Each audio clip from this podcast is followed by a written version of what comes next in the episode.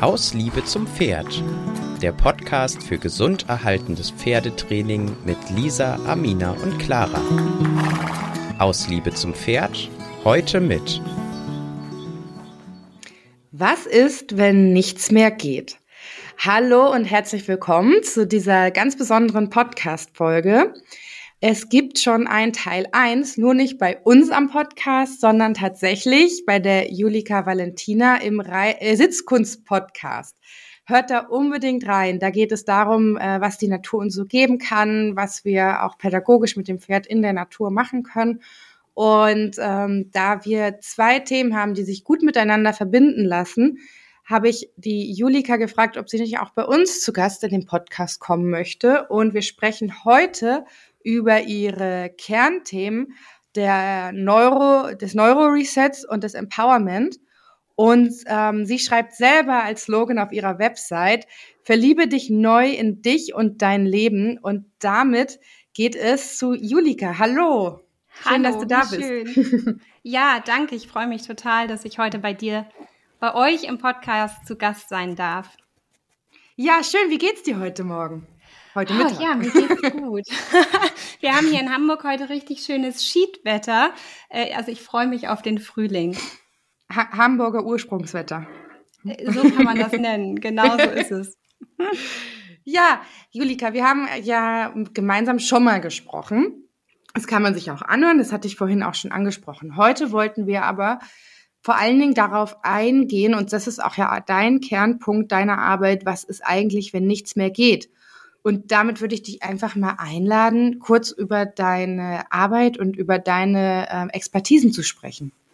Ja, total gerne. Also es ist ja einfach so, dass ich glaube, dass wir alle diesen Moment kennen, wo es irgendwie nicht mehr so vor und so zurückgeht, wo irgendwie so Stillstand kommt und dieser Gedanke von irgendwie geht nichts mehr oder ich habe keine Lösung mehr. Und dieser Moment ist ganz interessant und er ist tatsächlich gar nicht immer so dramatisch, wie er vielleicht jetzt klingt, so dass gar nichts mehr geht. Das hat ja dann vielleicht auch gleich so eine emotionale Ladung, sondern eigentlich geht das schon viel früher los, nämlich bevor die Emotionen noch dazukommen, einfach bei diesem Gefühl von Stillstand, von irgendwie weiß ich auch nicht mehr so richtig weiter und neuronal betrachtet ist das ein ganz spannender Zustand, weil er eigentlich nur aussagt, dass das Nervensystem, naja, in Hamburg würden wir hier sagen, die Schotten dicht gemacht hat, also eine Art Annahmeschluss hat und ähm, einfach gar nichts mehr richtig durchlässt. Und es gibt ja in der Welt der Reiter, in der Welt der Pferde heutzutage wahnsinnig viele schöne Dinge. Mir ist es nämlich ganz wichtig, dass wir auch wirklich das mal sagen und nicht nur sagen, was es auch alles an wirklich furchtbaren Dingen gibt, ähm, auch gerade aktuell, ähm, was so durch Social Media geistert. Ähm, es gibt auch so viele gute Ausbilder. Es gibt so, so viele Menschen, die wirklich und wahrlich pro Pferd arbeiten, aber ich sage immer ganz gerne, mm, das Beste kann nicht so richtig durchdringen, wenn das Nervensystem im, im, Annahmeschluss ist. Das heißt, es kann wirklich sein, dass ich sogar für mich und mein Pferd das, den besten Trainer habe mit eigentlich genau dem, was ich brauche und trotzdem funktioniert es vielleicht nicht richtig oder kommt eben zu diesem Moment von Stillstand, wo ich irgendwie vielleicht auch anfange, ein bisschen frustriert zu sein, das Gefühl habe, ich komme nicht richtig weiter. Und was dann oft passiert, ist ja, dass, dass es Kritik gibt. Oft ist es erst auch mal eine Eigenkritik, nämlich zu gucken, so was mache ich denn jetzt hier irgendwie alles falsch, ich verstehe das nicht. Ganz oft geht's dann schon los, ich nenne das immer gerne den Mindfuck-Talk, ähm, also dass man in so negative Selbstgespräche kommt, um ja, es kann auch sein, dass man so ein bisschen den Fehler beim Pferd sucht und irgendwie das Gefühl hat, da liegt das Problem. Oder aber man sucht den Fehler beim Trainer und hat das Gefühl, hm, vielleicht passt ja doch dieser Trainer oder diese Methode oder weiß ich nicht, dieses Equipment, was auch immer, nicht zu uns. Und es kann aber sein, dass das alles super passt. Nur das Nervensystem eigentlich eben gerade nicht mehr bereit ist, Dinge anzunehmen von außen selbst wenn sie gut wären. Und das liegt daran, dass unser Gehirn immer unser Überleben sichern möchte. Das ist die alleroberste Priorität. Die steht wirklich an erster Stelle und dann kommt ganz lange nichts. Und dem Gehirn ist es schlichtweg ein bisschen, ja, einfach gesagt, egal wie du dich dabei fühlst oder ob du jetzt mit deinem Pferd weiterkommst. Das ist so ein bisschen egal. Es wird als Nebeneffekt eben in Kauf genommen. Und deswegen ist es mir so wichtig, da Aufklärungsarbeit zu leisten mit dem, was ich tue, mit Neuro Reset und Neuro Empowerment. Es gibt nämlich ganz unterschiedliche Gründe, warum so ein Nervensystem zumacht. Und da werden wir ja heute, denke ich, auch noch mal tiefer einsteigen, das genauer zu verstehen, um vielleicht eben dann auch ja, die, die Lösung zu sehen oder mögliche Lösungswege, die auch dann aus so einem Teufelskreis oder aus diesem Stillstand herausführen können, damit die empfundene Hilflosigkeit, die so eine Situation immer mit sich bringt, äh, gelöst werden kann und man sich wieder so in, in, in Eigenkompetenz wiederfindet und das Gefühl hat, man äh, ja, ist am Steuerrad irgendwie des Lebens und, und trifft gute Entscheidungen für sich und für das Pferd. Ja, spannend. Ich spreche ja ganz häufig auch von der Basisarbeit und jetzt gerade hatten wir einen Kurs ähm, mit einer wunderbaren Trainerin, wo auch ein Schüler zu mir kam, ah ja, ihr macht ja alle ziemlich gute Basisarbeit. Aber wenn ich dann so dir zuhöre, kriegt Basisarbeit dann doch nochmal einen anderen Fokus. Ja, ich sage immer ganz gerne, ich bin die Vorschule eigentlich, bevor es in irgendeine äh, äh, Schullaufbahn oder äh, Karriere gehen kann. Das ist tatsächlich so. Ähm, und das kann man so fürs Pferd sehen und eben auch für den Menschen. Mh, mm, weil es ist ja nun so, ich sage immer gerne, Reiten ist ein Dialog mit allem, was du bist. Also du nimmst halt alles mit in den Sattel. Du steigst ja auf und nimmst dich mit, mit allem, was du erlebt hast, mit allem, was, was dich gerade vielleicht auch prägt, was dich stresst, was, was gut ist, was nicht gut ist. Und das heißt, dass letztendlich wir ja immer ein Spiegel von dem sind, nicht nur von dem, was wir erlebt haben in der Vergangenheit, sondern auch von dem, was wir tagtäglich tun. Also auch so diese täglichen Routinen sehr ernst zu nehmen, denn auch so schlechte Angewohnheiten ähm, prägen sich halt ja im Nervensystem im Zweifel tief ein und sind dann gar nicht so einfach zu verändern. Und in meiner Arbeit geht es so ja wie um zwei Bereiche. Es geht einmal darum zu gucken, wo hat vielleicht der Organismus auch wirklich schlechte Erfahrungen gemacht? Ja, also wo gab es überwältigende Situationen in Form von traumatischen Erlebnissen, in Form von Stress, ja, das können auch Co-Traumatisierungen sein. Also es muss gar nicht so sein, dass du selbst etwas Schlimmes erlebt hast, sondern dass vielleicht dir auch nur jemand etwas Schlimmes erzählt hat, was er erlebt hat. Es gibt ganz viele Formen der Traumatisierung und eben hm, dadurch auch dieser Prozess, der im Körper hm, aktiviert wird, in so einen Schutzmechanismus zu gehen. Wir haben bei einer Traumatisierung so ganz klassische Reaktionsmuster von Kampf, von Flucht, aber auch von Erstarrung, von Freeze. Und wenn das was ist, was eben dein Körper kennt, dann kann es auch sein, dass er im späteren Verlauf immer wieder in diese Zustände fällt, ohne dass du das willentlich so entschieden hast. Wir sprechen dann so ganz klar von Traumafolgen oder eben von sogenannten Triggern, die das auslösen.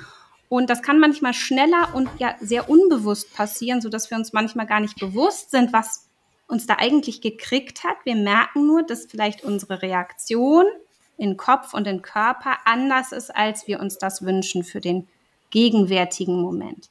Ja, super spannend. Ich, mir sind da gerade so zwei Gedanken gekommen.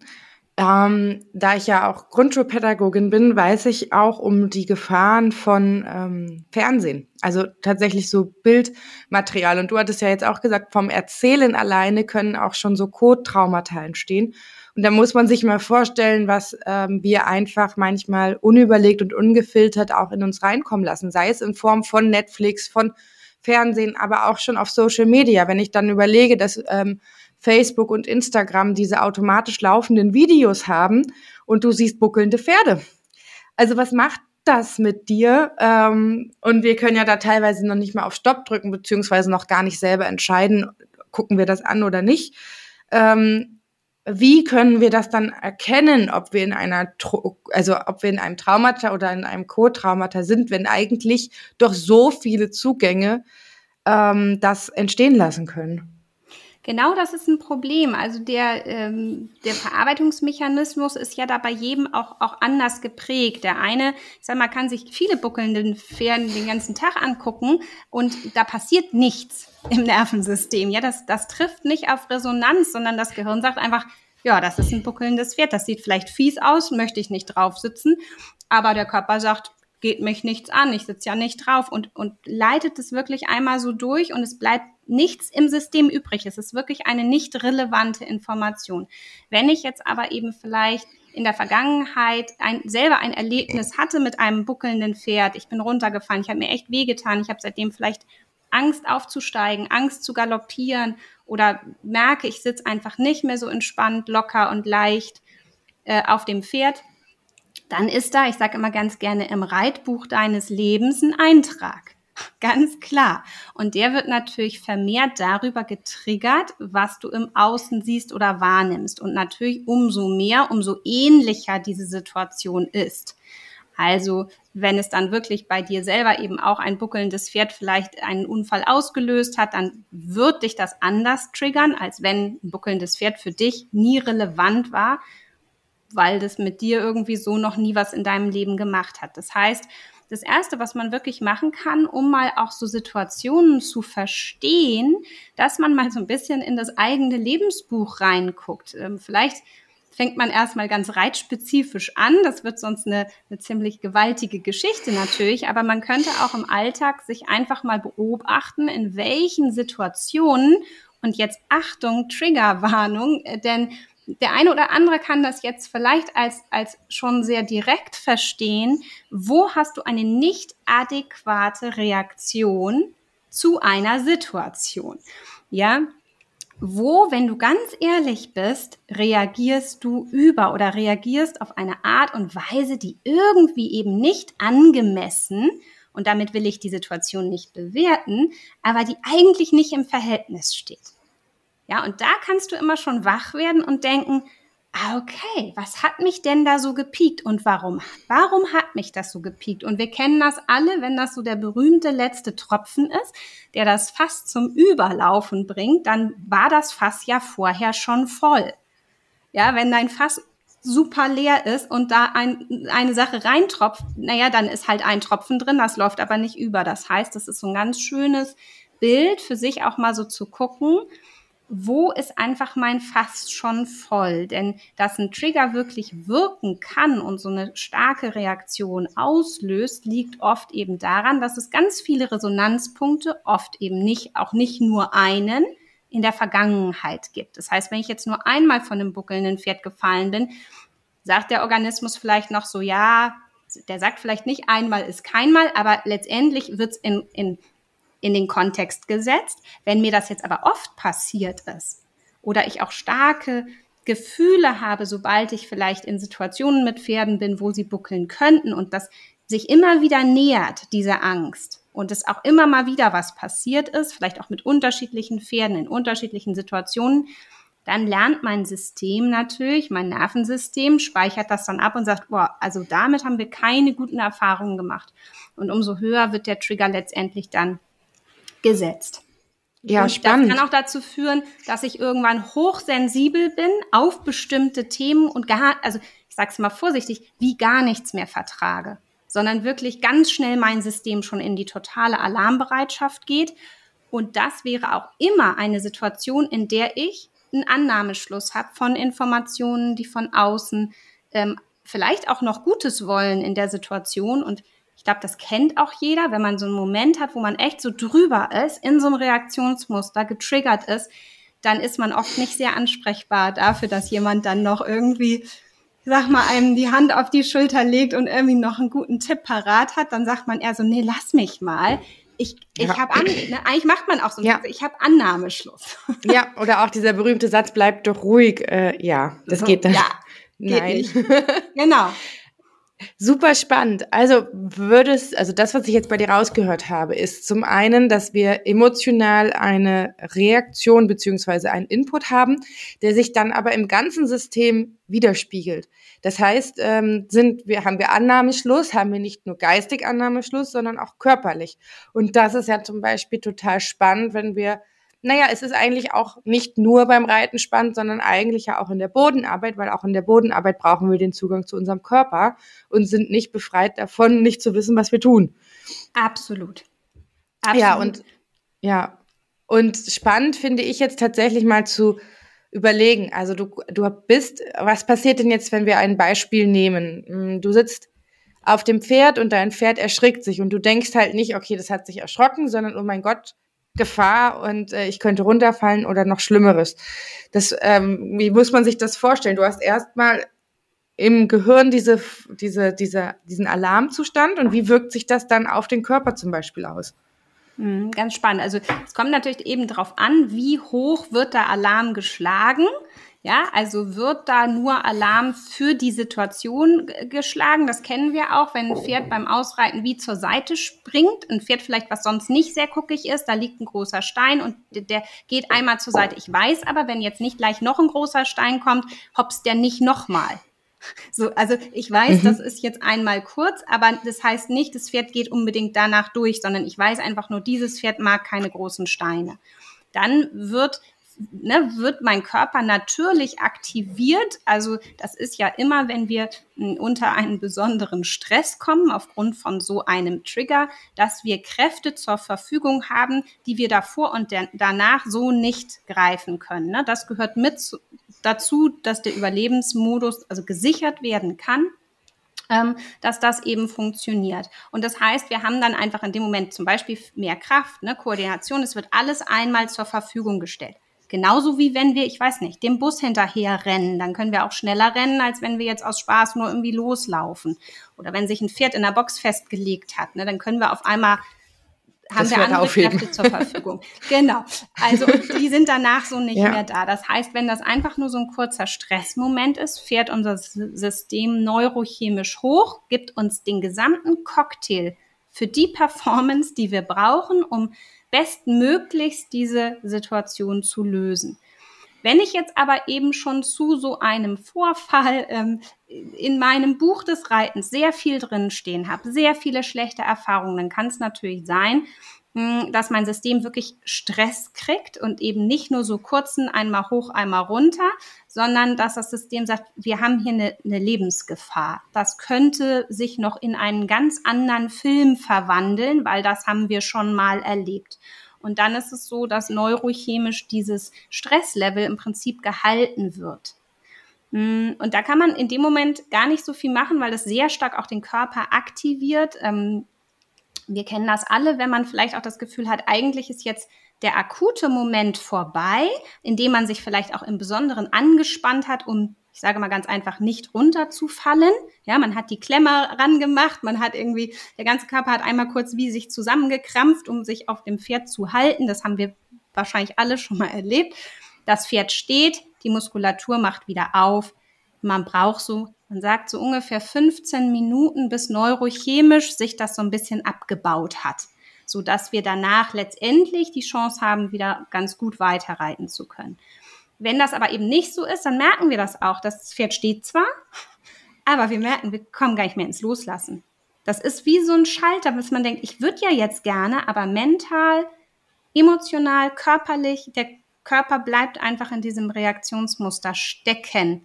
Und dann haben wir tatsächlich ein größeres Problem, neuronal betrachtet, was sich auch gar nicht so einfach in so einem Moment lösen lässt. Okay, und dann sind wir sozusagen da und klopfen bei dir an. genau, also genau, alle, die so ein bisschen was im Gepäck haben, die eben sagen, da verselbstständigt sich ja. auch was, was ich in dem Moment nicht gelöst bekomme und eben auf mich selber dann einzureden, ich brauche doch keine Angst haben oder andere, die dann auf mich einreden und sagen, ich brauche doch keine Angst haben. Wir wissen alle, das hilft nicht. Nee, das und auch noch mal ist in einem Zustand, ja. genau.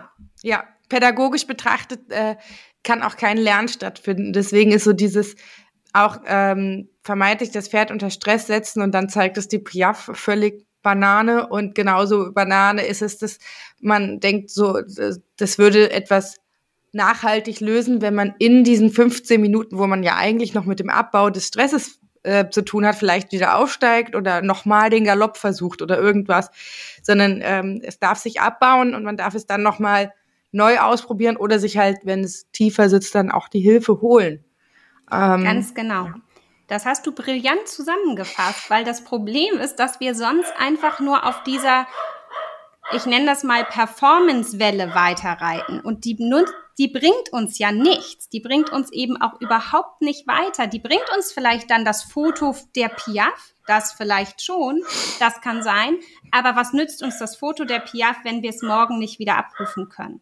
Ja, ja, und überhaupt auch ähm, den Zugang in den Körper zu finden, weil du hattest ja auch damit gesagt, dass man zum Beispiel gar nicht mehr ins Loslassen kommt. Das heißt, auch ein Pferd würde gar nicht losgelassen diese Lektion machen können und ein Mensch würde gar nicht im Sitz so losgelassen sitzen, dass das beim Pferd überhaupt ankommen kann.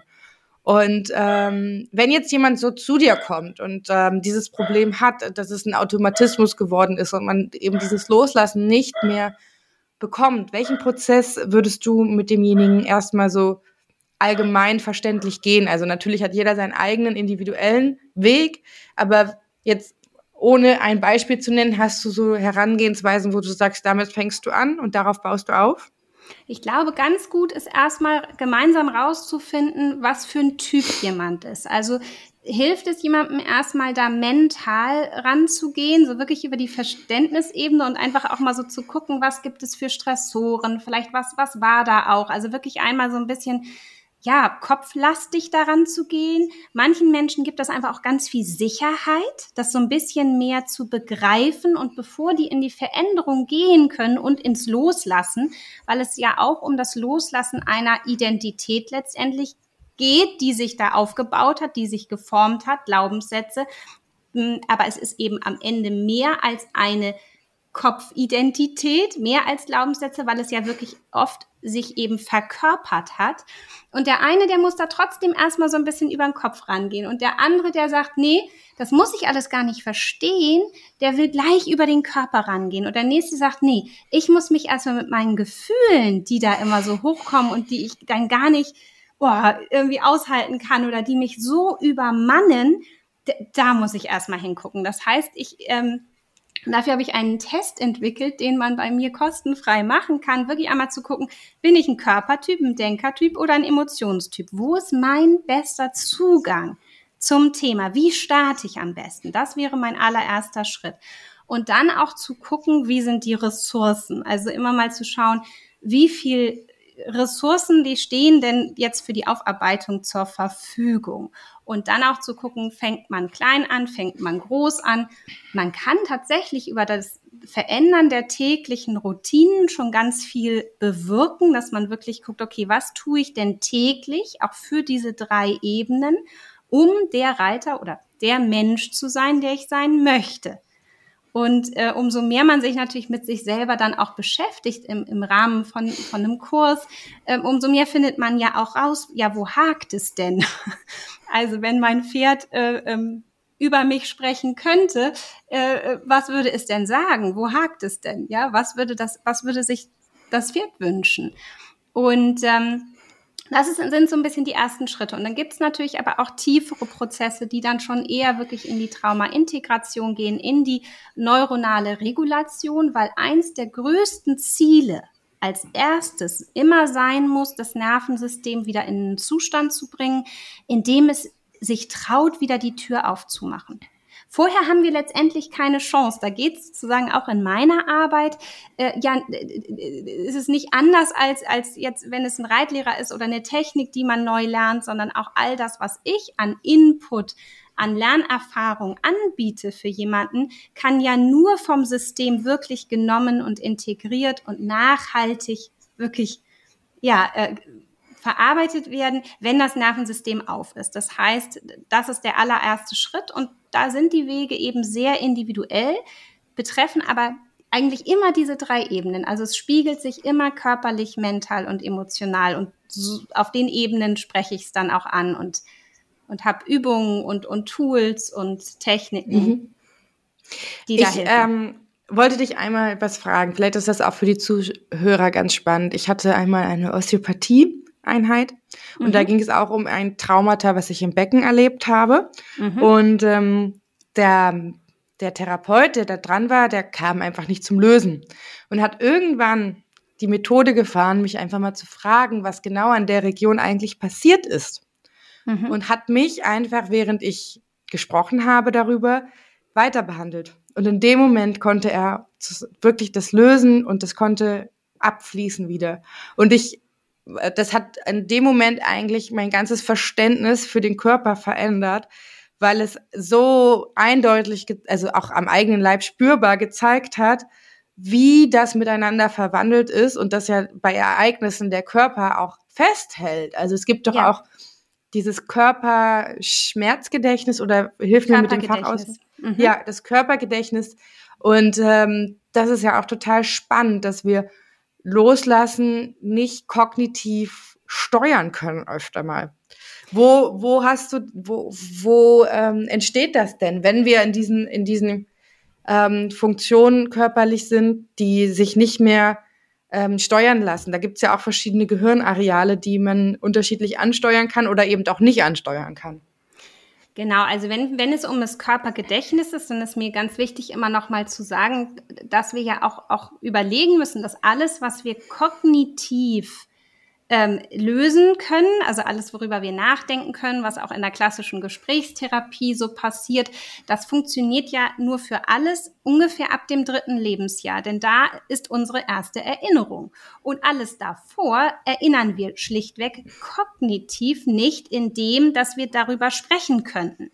Aber wir haben ja davor schon existiert. Das heißt, der Körper erinnert sich sehr wohl eben an alles, nicht nur an die ersten drei Lebensjahre, sondern auch an die Geburt, an die Zeit im Mutterleib. Da hat im Zweifel ja auch schon ganz viel Prägung stattgefunden und wir wissen, dass in der ganz frühkindlichen Entwicklung, also im Prinzip genau in dieser Zeit, die Prägung oft noch am stärksten ist. Ähm, als Dinge, die uns später im Leben passieren. Weil dann haben wir oft schon eben andere Möglichkeiten, das auch zu integrieren, zu reflektieren, damit zu arbeiten. Das heißt, umso früher ein Trauma ist, umso ja. tiefer gräbt es sich in die Struktur, könnte man sagen. Und ähm, hat das, also hat das damit was zu tun? Also das kenne ich aus meinem Studium, dass man bis zum siebten Lebensjahr nicht ähm, so klassisch ähm, kategorisieren kann, sondern erstmal alles ungefiltert aufnimmt und ab dem siebten Lebensjahr ungefähr fängt man dann an zu filtern und zu kategorisieren, hat es auch damit etwas zu tun, dass wir einfach, ja, eine Fähigkeit entwickeln, eben auch zu sagen, das geht, also das ist jetzt etwas, das sehe ich zwar oder das spüre ich zwar, aber es hat nichts mit mir zu tun. Genau, also umso älter wir werden, umso mehr gibt es halt auch diese Wahrnehmung von das bin ich und das bist du und das ist der Raum, in dem wir uns befinden und umso mehr im Prinzip auch dieses räumliche und dieses diese Trennung wahrgenommen werden kann, umso besser funktioniert oft eben auch diese diese Trennung im Gehirn. Das läuft im Prinzip in der Entwicklung gleich. Ähm, und das ist ganz spannend und das, das gibt eben dann genau eben auch einem andere Möglichkeiten, ein Trauma vielleicht auch zu, bean also zu bearbeiten oder auch überhaupt erstmal zu greifen. Denn ganz oft ist es ja so, dass Menschen über sich auch sagen würden, ich bin gar nicht traumatisiert, ich habe gar nichts Schlimmes erlebt. Und, und da ist mir so wichtig zu sagen, dass in der deutschen Sprache, wenn wir über Trauma reden, eben oft, und auch wir haben jetzt eben so, so, so Beispiele genannt, wie das buckelnde Pferd oder ne, da bin ich runtergefallen oder da, da war vielleicht eine OP, ein Eingriff. Also das sind ja einzelne Momente. Und, und wenn solche Momente zu einem Trauma geführt haben, dann nennen wir das Schocktrauma, dann ist es eben zurückzuführen auf diese Erlebnisse. Viel gravierender oft ist tatsächlich aber das, was wir unter Bindungstrauma verstehen.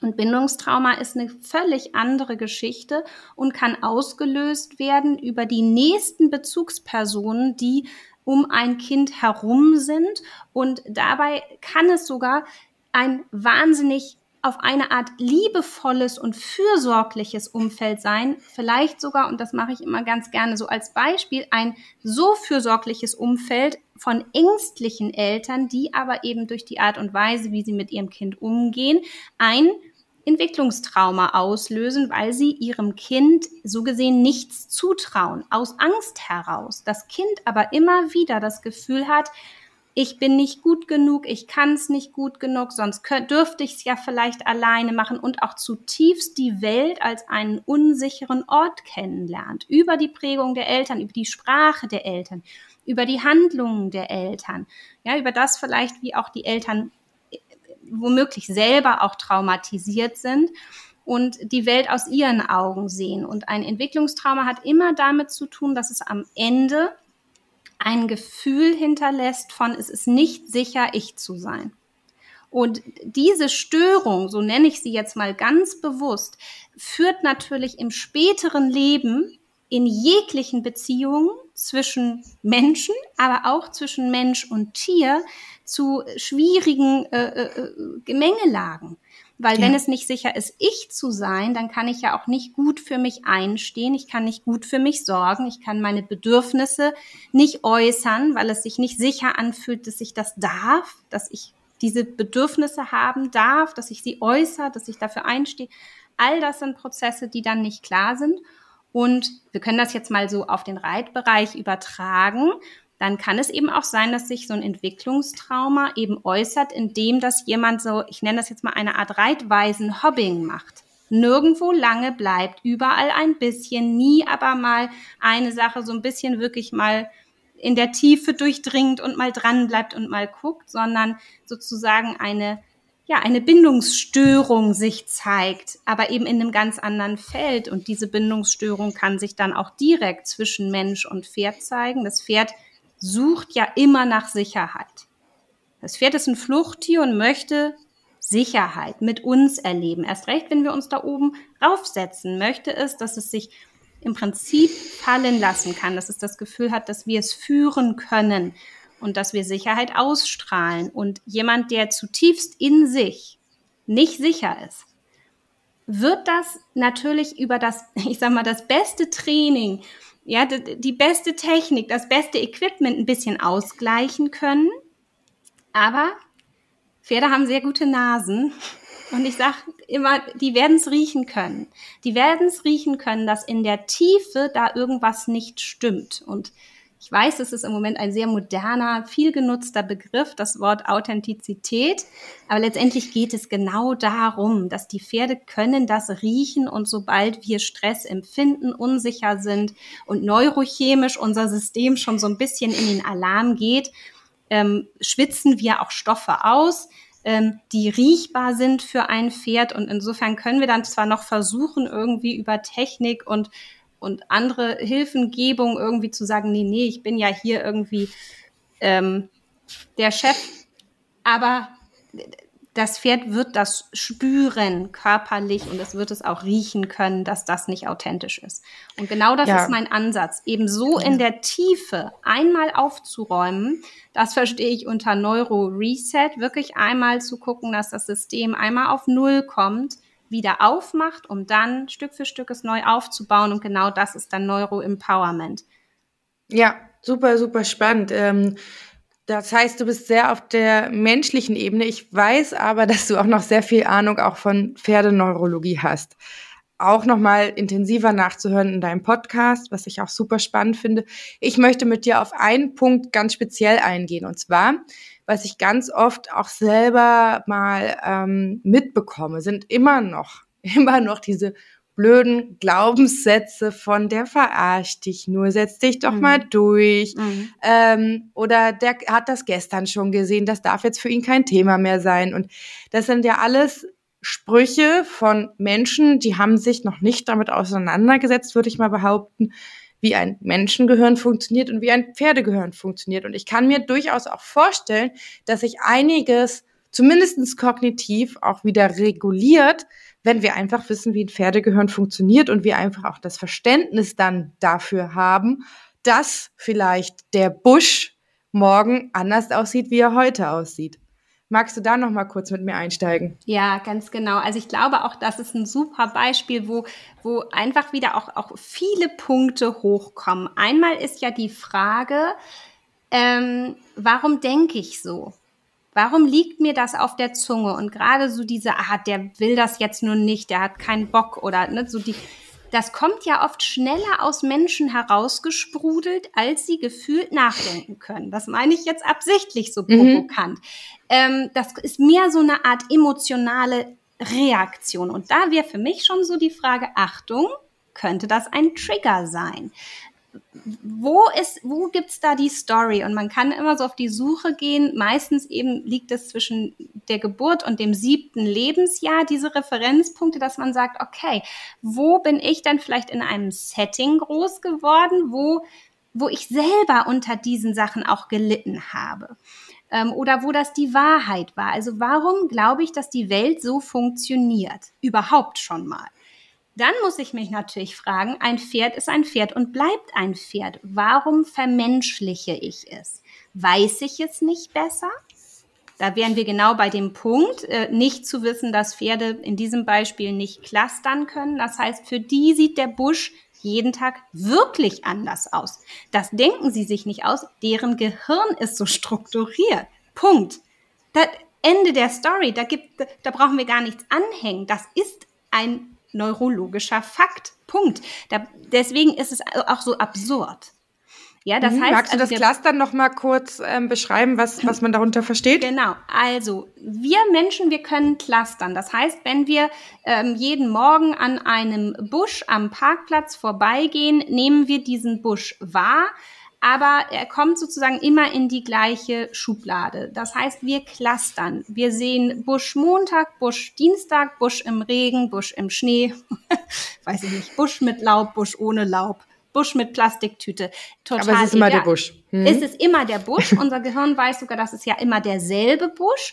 Und wir nehmen vielleicht auch Veränderungen am Busch wahr, aber solange der nicht brennt, und wir in einem, äh, weiß ich nicht, in einem äh, Feuergebiet leben in Australien und wissen, das ist Alarm, ist es egal. Es kommt immer in diese Schublade der Busch am Parkplatz.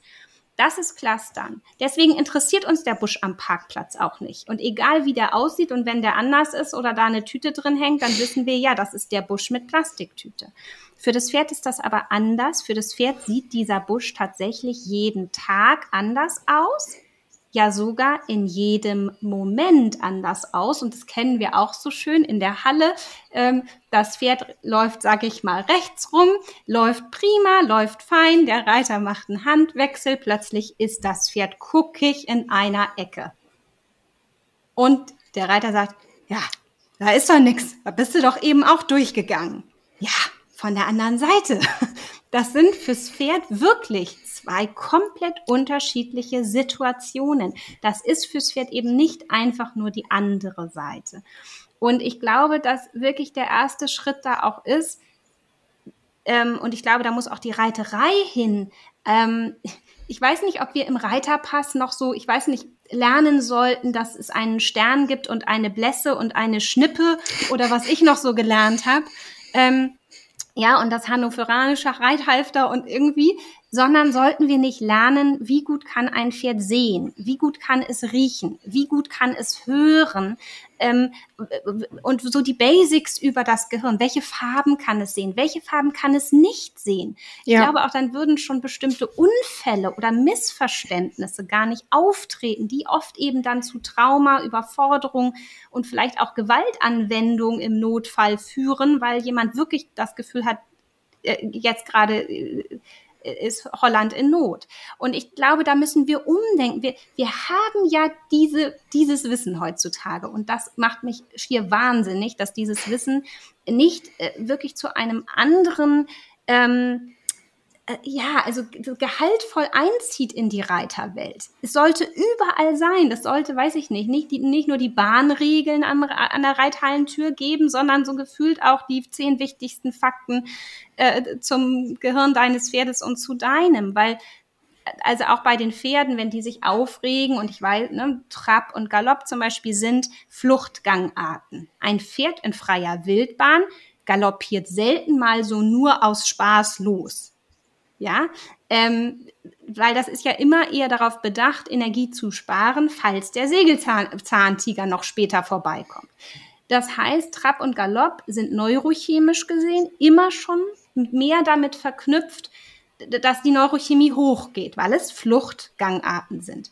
Das heißt, wenn ich in meiner Reitsession viel trabe und galoppiere und ein Pferd besitze, was vielleicht eher ja ein bisschen blütiger ist, ein bisschen fluchtaffiner, ein bisschen ne, von der Resonanz äh, eben so ein bisschen kribbeliger, sage ich mal, dann muss mir klar sein, dass wenn ich viel trabe und galoppiere, dass im, im Zweifel im Nervensystem neurochemisch das Level schon so ein bisschen höher ist. Und wenn ich danach ganz ruhig, weiß ich nicht, eine Schritttraversale reiten möchte, dass es sein kann, dass mein Pferd Konzentrationsschwierigkeiten hat. Und dass ich ja. auch fürs Pferd vielleicht gucken muss, hm, wo habe ich eine gute eine gute Lektion, was Gutes, was wir vielleicht dazwischen machen können, zwischen, ich weiß nicht, den fliegenden Galoppwechseln und der Traversale, was die Neurochemie wieder runterbringt. Und ich spreche mal ganz gerne vom Ampelsystem und das gilt für Pferd und für Reiter. Und ich sage immer, überleg doch mal, was ist für dich und für dein Pferd so grün? Voll im Flow, ja, grüne Welle. Und wir kennen das alle und ich mache das manchmal absichtlich, dass ich Sessions reite, wo ich nur grüne Welle reite. Ich reite eine Aneinanderreihung von Dingen, die wir am allerbesten können und freue mich einfach wie ein Keks, weil es so schön ist. Ja, und das tut auch manchmal gut, sich einfach so, das schmeckt so gut, ja, sich das auch mal so zu erlauben, zu sagen, heute reite ich nur grün. Ich lasse alles andere weg. Ich, ich gönne uns heute einfach mal in diesem Grün zu baden und unser Nervensystem zu stärken, weil es heute erlebt, ich kann alles. Und auch das Pferd erlebt, ich kann heute alles, was sie mich fragt. Das mhm. ist halt geil. Das liebt das Nervensystem, ja. Ähm, es geht dann richtig in so einen Helden, in so eine Heldenpower. Und dann gibt es für mich orangene Dinge. Das sind Dinge, die klappen schon ganz gut. Manchmal fast grün, manchmal aber auch wenn es nicht so ein guter Tag ist, vielleicht sind die auch so ein bisschen rötlich gefärbt, wie Orange das halt so ist. Ne? Orange ist halt immer nur kurz da und springt dann auf Grün oder auf Rot. Das heißt, ich kann immer gucken, dass ich in meiner Einheit auch ein bisschen Orange mache, weil sonst setze ich auch keinen Trainingsreiz, sonst komme ich irgendwann vielleicht auch nicht weiter. Wenn ich immer nur grün bin ne, und reite, dann, dann setze ich vielleicht dann auch nicht genug Impulse. Das heißt, ich brauche ein bisschen Orange. Die Frage ist, brauche ich Rot? Ist, glaube ich, eine Typfrage. Es gibt die Reiter, die sind ehrgeizig, die wollen wirklich irgendwie, ne, die brauchen vielleicht so eine Spur Rot im Training, aber ich wäre mit Rot immer vorsichtig. Und wenn ich rote Sachen reite, für, die für mich rot sind oder für mein Pferd oder die so in diese Richtung gehen, immer zu überlegen, wie gut kann ich sie mit Grün mischen, damit am Ende doch eher was Orangefarbenes dabei herauskommt. Oder eben, ne, dass ich irgendwas reite, wo ich sage, ah, Leichttraben in Dehnungshaltung, das ist für uns grün. Und wenn ich jetzt zurückgehe zu dem Beispiel und sage, ah, ich habe vorher jetzt irgendwas Aufregendes gemacht im Galopp, ja, und bin eher im roten Bereich, dann reite ich danach ein bisschen im Leichttrab, Dehnungshaltung, weiß, ah, ne, schon dieses Gefühl, so wo, wo man merkt, man selber und das Pferd alles macht so, ah, okay, das können wir. und, und danach mache ich irgendwas Neues.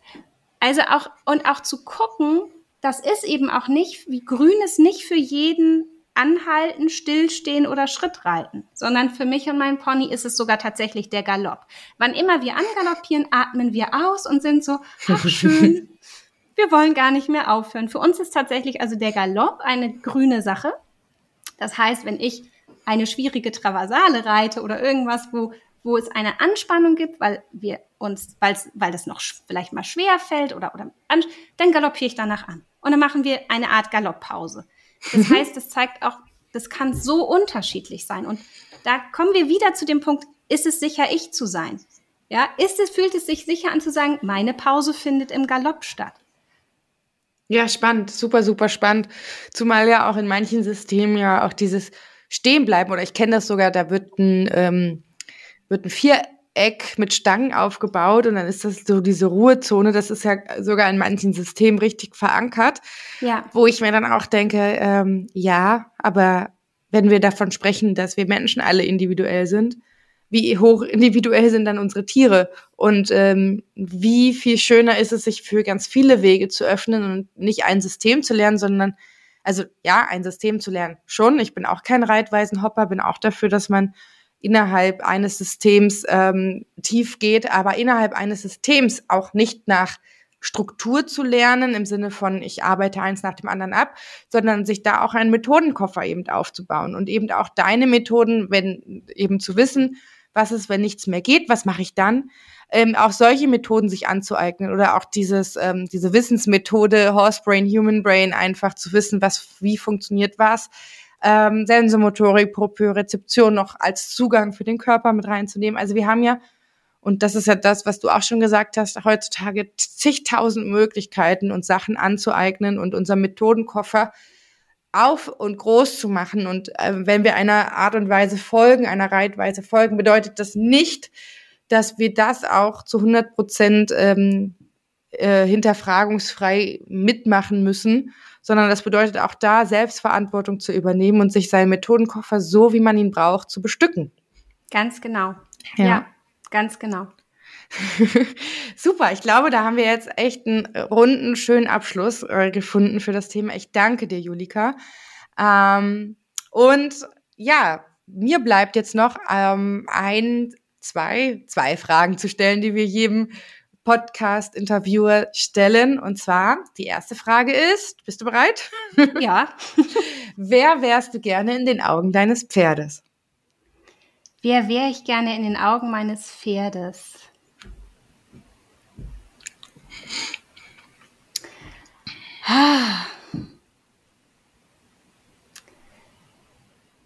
Wild und unbändig und dabei empathisch und ausgeglichen. es hört sich an wie, äh, es, es müssten eigentlich so kontroverse, äh, nicht kontroverse, sondern so sich gegenüberstehende Themen sein. Aber das ist, passt ja zu dem, es ist sicher ich zu sein und ich bedeutet ja ganz viel. Ganz genau. Ja, wirklich dieses, dieses Sicherheit geben zu können und deswegen auch einfach mal wild zu sein und durch den Wald zu rasen. Ja, cool. Und danach abzuspringen und sich ins Gras zu setzen und einfach die Zeit miteinander zu genießen. Wunderschön. Ähm, unsere zweite Frage ist so ein bisschen in die kritische Richtung und zwar ähm, machen wir unsere Arbeit und ich denke, da zählst du dich auch dazu, ja, um ähm, kostenlos tatsächlich. Das muss man sich auch immer mal wieder ähm, wieder ins Gedächtnis rufen, auch gerade für die Hörer, dass wir ja super viel Wissen auch kostenlos zur Verfügung stellen. Aus einem Grund, des, dass sich etwas verändern darf. Und wenn du dir jetzt unsere Reiterwelt anschaust, ähm, was wäre das Ding, wenn du eins nennen müsstest, was du gerne verändert haben möchtest und was möchtest du stattdessen?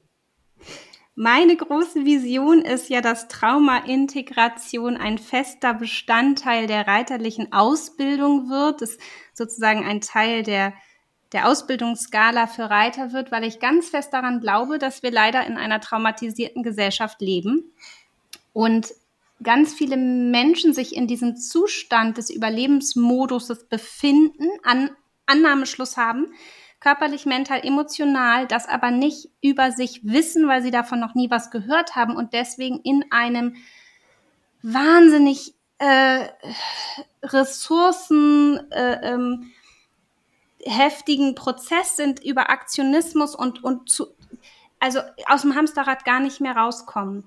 Und ich glaube, dass tatsächlich ähm, dieser neurozentrierte Blick aufs Ganze ganz viel Milde auch bringen kann für sich selber. Also und, und ganz viel Versöhnung zu wissen, ach so, es ist einfach mein Nervensystem, was außer Rand und Band ist oder das meines Pferdes. Und ich glaube, dass das ein wahnsinniger Schlüssel ist, äh, wirklich in der Tiefe die Pferdewelt zu verändern. Ja, super, super spannend. Ähm, ich glaube, ich müsste mit dem, mit der einen Frage irgendwie mal eine eigene Podcast-Folge machen, weil jeder Interviewer hat seinen eigenen Fokus und dadurch kommt aber so richtig gutes Zeug zusammen. Oh ja, das glaube ich. Ja. Ich glaube, wenn ich Zeit habe, mache ich das irgendwann mal. Danke dir, Julika. Wo findet man dich jetzt zum Schluss noch? Man findet mich auf meiner Webseite unter www.julika-valentina.de und ähm, ja, auf Instagram und Facebook mein Podcast Sitzkunst Reiten mit Kopf, Körper und Herz findet ihr überall, wo es Podcasts gibt. Und ähm, ja, ich bin Super. überall. Super gut. Ich danke dir ganz herzlich für dieses Gespräch. Vielen und Dank für die Einladung. ja, und hoffe, euch äh, gefäll, gefällt unsere ähm, Loops, so hast du es genannt, ne? Ist das die Fachsprache dafür? dass ich bei dir und du bei mir ähm, sind. und äh, wir wünschen euch noch einen wunderschönen Tag und bis bald. Bis bald.